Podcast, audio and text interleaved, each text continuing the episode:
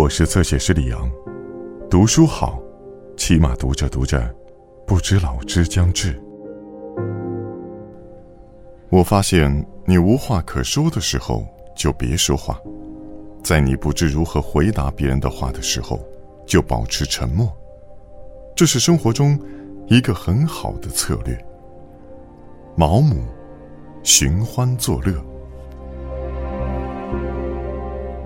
我发现，要是有人打电话来找你，而你恰巧不在，于是他留下口信，请你一回家就打个电话给他，说他有要紧的事儿。那么这件事儿多半是对他要紧，而不是对你要紧。如果是要送你一样礼物，或是帮你什么忙，大多数人都不会急不可耐。所以，在我回到寓所更衣吃饭前。只有那么一点时间，可以喝杯茶、抽支烟、看看报纸，听到我的女房东费洛斯小姐告诉我说，阿尔罗伊基尔先生打电话来，请我立刻回个电话给他。我觉得自己完全不用把他的要求放在心上。就是那个作家吗？他问我说：“是的。”他亲切的朝电话机瞥了一眼。要我替你给他打个电话吗？不用了，谢谢你。要是他再来电话，我该怎么说呢？请他留个口信。好吧，先生。他撅起嘴唇，拿了空水瓶，朝屋里扫了一眼，看看有没有不整洁的地方，然后走了出去。费洛斯小姐非常爱看小说，我相信她看过罗伊写的所有小说。他对我如此怠慢罗伊，不以为然，这说明他很欣赏罗伊的小说。等我当天又回到寓所的时候，我发现餐具柜上有一张费洛斯小姐用她那粗大清楚的笔记写的便条。基尔先生又来过两次电话，问你明天是否可以和他一起吃午饭。如果明天不行，请你告诉他哪天合适。我扬起眉毛，感到有些诧异。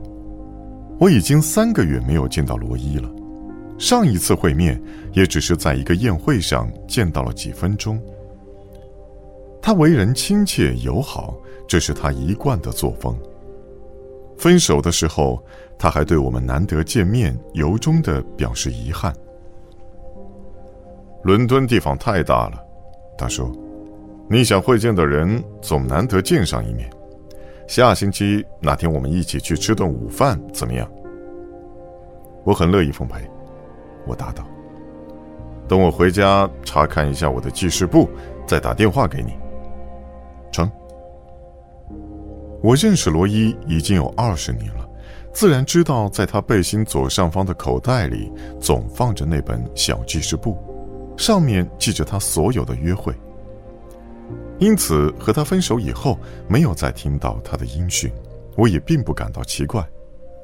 而现在，他这么迫不及待的盛情相邀，不可能使我相信他没有别的用心。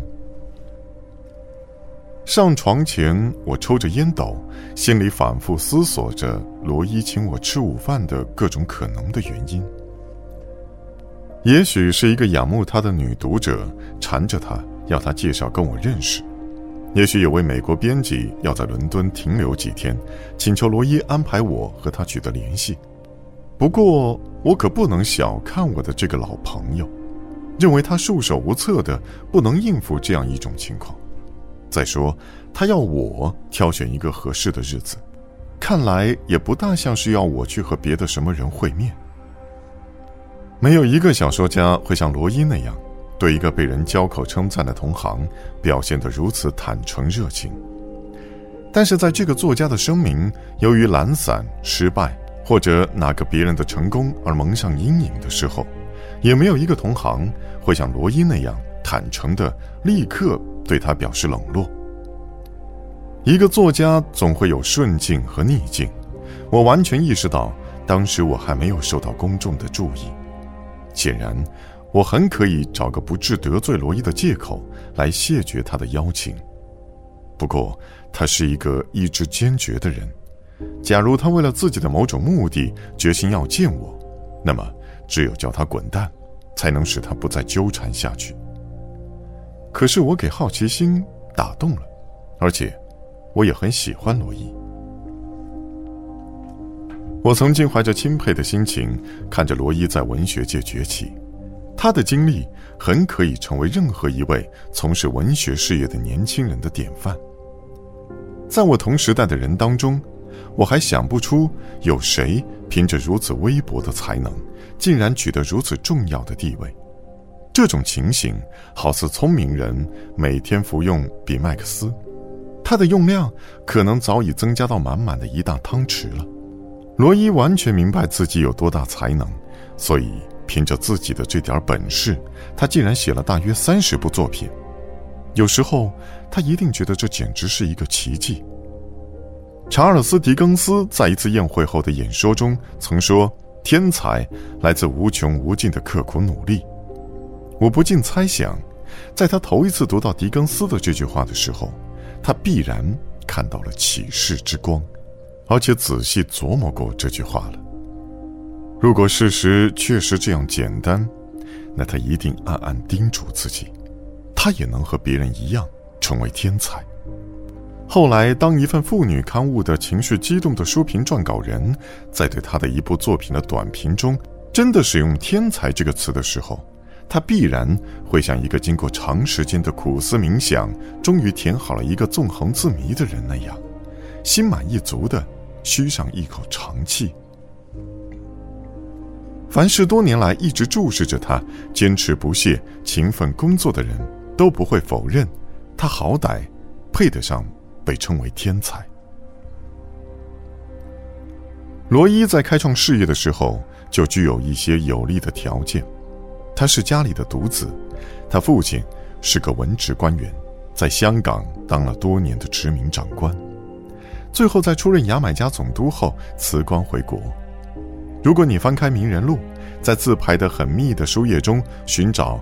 阿尔罗伊基尔的姓名，你会看到这样的条文：圣米迪加和圣乔治高级勋位爵士，皇家维多利亚勋章高级爵士雷蒙德基尔爵士之独生子，其母艾米丽为已故印度军队陆军少将珀西坎珀唐之幼女。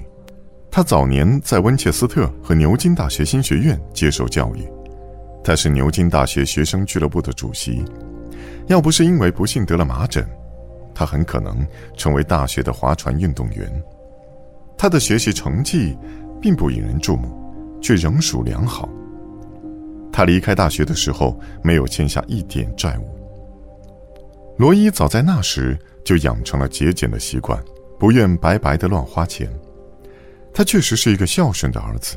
他知道他的父母为了使他接受如此费用昂贵的教育，付出了不少牺牲。他的父亲退休以后，住在格罗斯特郡斯特劳德附近的一栋并不华丽却也并不简陋的房子里，不时还到伦敦去参加一些与他过去管理过的殖民地有关的官方宴会。遇到这种时候，他总要去文艺协会看看，他是该协会的会员。后来，当罗伊从牛津学成归来的时候，他正是通过这个协会里的一位老朋友。才使他的儿子当上一个政客的私人秘书。这个政客出乖入丑的当了两届保守党政府的国务大臣后，终于被册封为贵族。罗伊的这个职务使他在年轻的时候就有机会了解上流社会。他充分利用了自己的机会。有些作家仅仅通过那些富有画页的报刊去研究社会上层的情况。因而，在描述中往往出现有损他们作品的错误，而在他的作品中，你绝找不到这类错误。他对公爵彼此之间如何交谈，知道的一清二楚，也知道下议院议员、律师、赛马赌注登记人和男仆各自应当如何同一位公爵讲话。他在早期小说中用以描写总督、大使、首相。王族成员和贵族妇女的那种轻松活泼的笔调，很有点引人入胜的地方。他显得友好而不自命优越，亲切而不莽撞无礼。他并不使你忘记他笔下的人物的身份，但却使你和他一起舒畅地感到，他们和你我一样，都是有血有肉的人。由于时代的风尚，贵族们的活动已经不再是严肃小说的合适的主题，我对此一直感到惋惜。罗伊对于时代的倾向素来十分敏感，因此他在后期的小说中仅限于描写律师、特许会计师和农产品经纪人的精神冲突。他在描写这些阶层的人物时，没有原先那么得心应手。